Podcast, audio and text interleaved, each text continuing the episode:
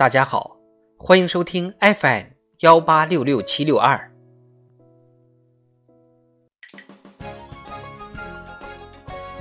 智慧人生，帮你开启生活的另一面。你被财务自由门槛刺激到了吗？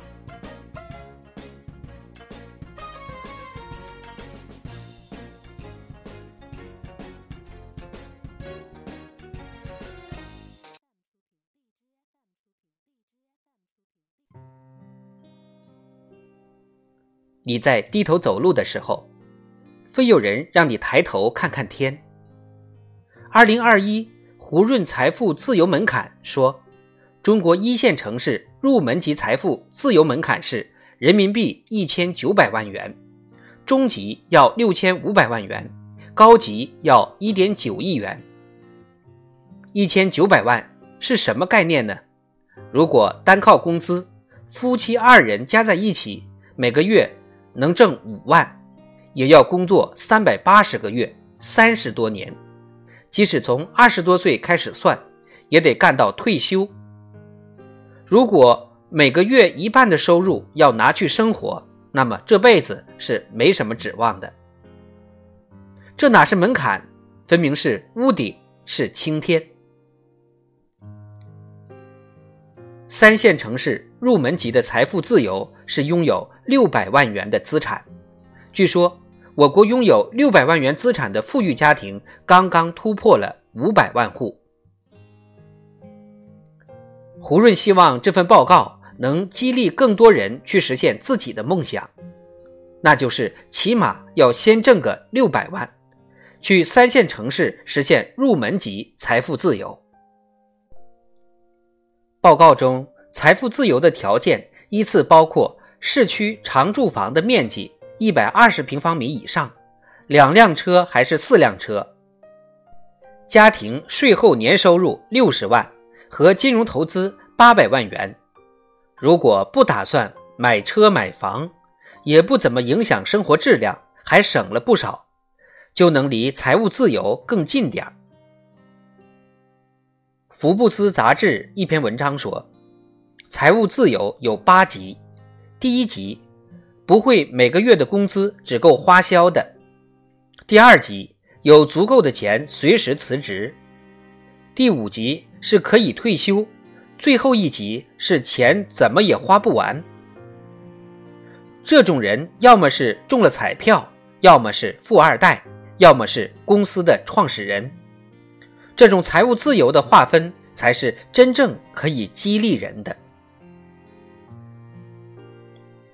普通人在花钱上，跟完全实现财务自由的人简直没法比。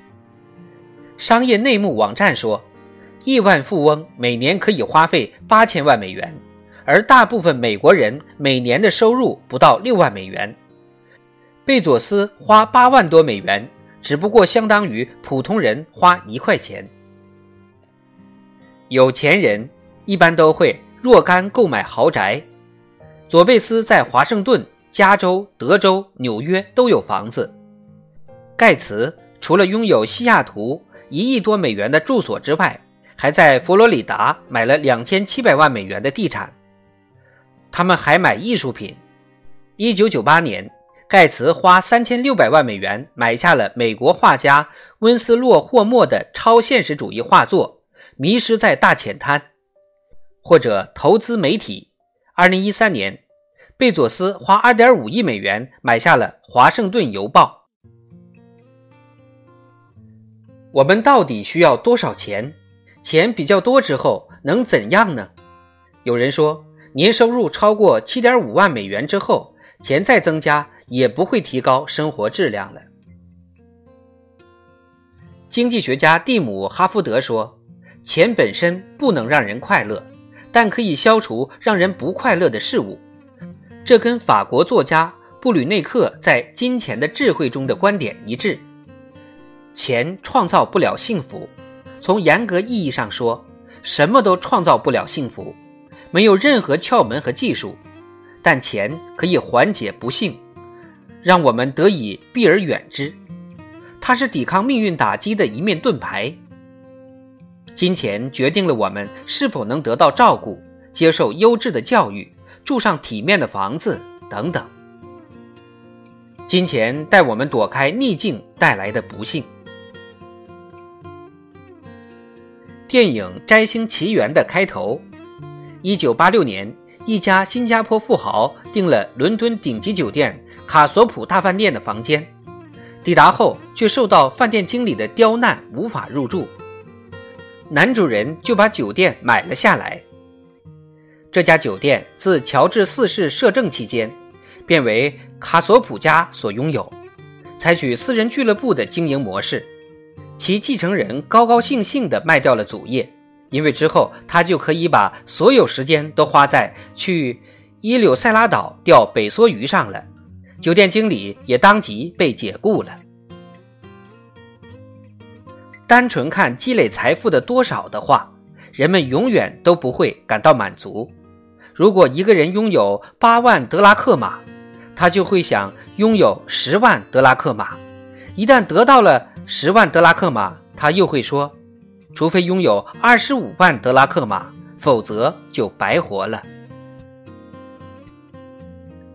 胡润说：“从财富这个角度，一个人最幸福的时候是认为自己早晚有机会实现财富自由，而尚未实现的时候，那些已经实现了财富自由的人，不一定是最幸福的，因为他们也承担着更多的责任和压力。”已经实现财富自由的人，相互之间也有攀比，所以他们无法停下继续赚钱的脚步。一心赚钱可以让他们忘记或者忽略生活中的其他欠缺。